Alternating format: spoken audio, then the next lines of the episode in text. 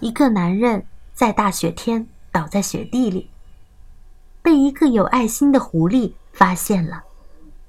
男人都快被雪覆盖了，狐狸想去把他扶起来，但又扶不动。这个时候，电车的汽笛声传了过来。一辆电车正朝着雪原开过来，马上就要经过这里。狐狸向四周看了看。四周已经完全黑了，电车上的人们不可能看见他们，很有可能就这么开了过去。怎么办？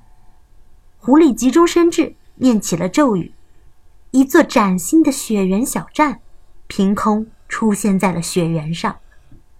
最后，在电车司机和车上众人的帮助下，这个人得救了。男人怀着感恩之心，给狐狸站长做了他最爱吃的手工油炸豆腐。狐狸和孩子们一起分享。接下来，就请一起跟着橙子姐姐进入今天的故事吧。幻影雪原站，日剑赖直方，文图，彭毅、周龙梅译，二十一世纪出版社。海山县山这头的终点是深山站。深山站前面有一片宽广的原野，人称广野。到了冬天，这里被一片白茫茫的积雪覆盖，人们又叫它雪原。雪原上住着一只狐狸，这只狐狸。特别喜欢电车，哐当哐当，哐当哐当，行驶的电车，狐狸怎么看也看不够。一个冬天的傍晚，一位村民沿着雪原边上的小路，急匆匆的往家里赶去。下起雪来了，唉，还是朝近道走吧。男人。横穿过雪原，朝村子那边走去。雪突然越下越大，最后变成了暴风雪。男人仿佛被吞进了一个白茫茫的世界里，分不清方向了。男人在雪地上挣扎了一会儿，终于扑通一下跌倒了。他身上积满了雪。住在雪原上的狐狸发现了他，狐狸想把他抱起来，但是它太重了，狐狸抱不动。呜，传来了电车的汽笛声，电车正朝着雪原开了过来。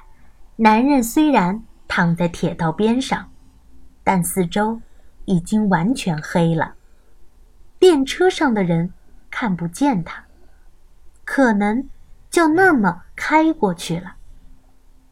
狐狸念起了咒语，于是铁道边上出现了一个小小的车站，这个车站就是雪原站。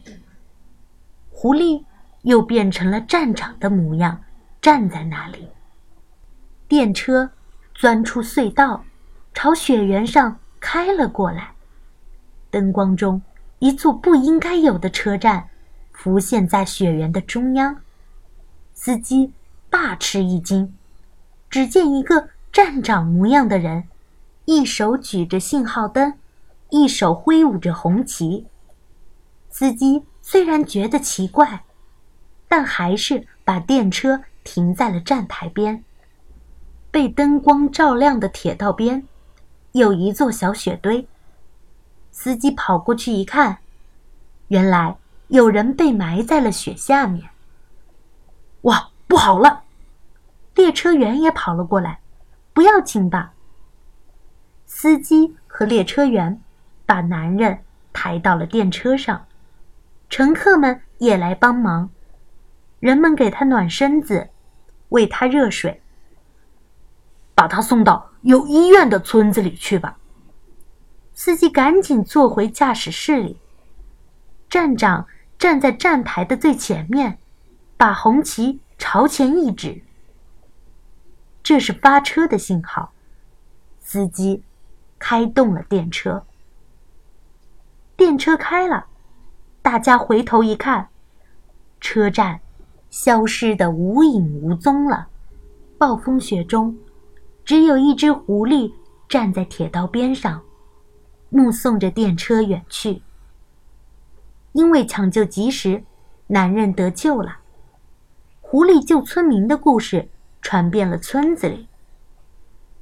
雪原站长，请你再出来一次吧，大家都想见见你啊！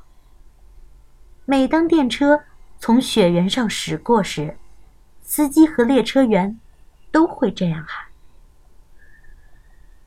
那个人已经好了，明天。就要出院了，他说他要谢谢站长呢。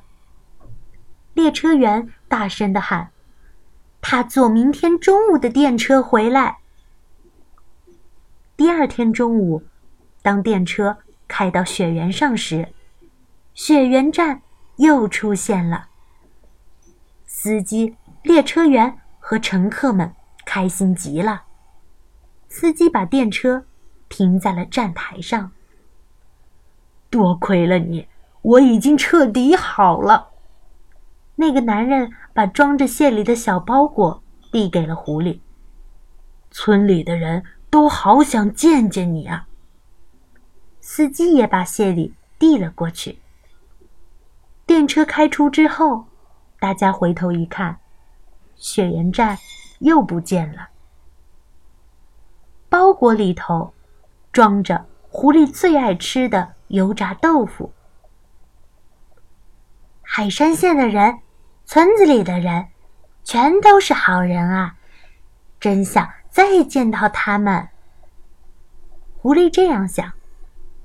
就因为这个缘故，雪原上常常会出现一座雪原站。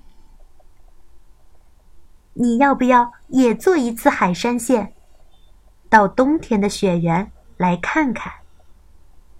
要是运气好的话，说不定也能看到雪原站和狐狸站长呢。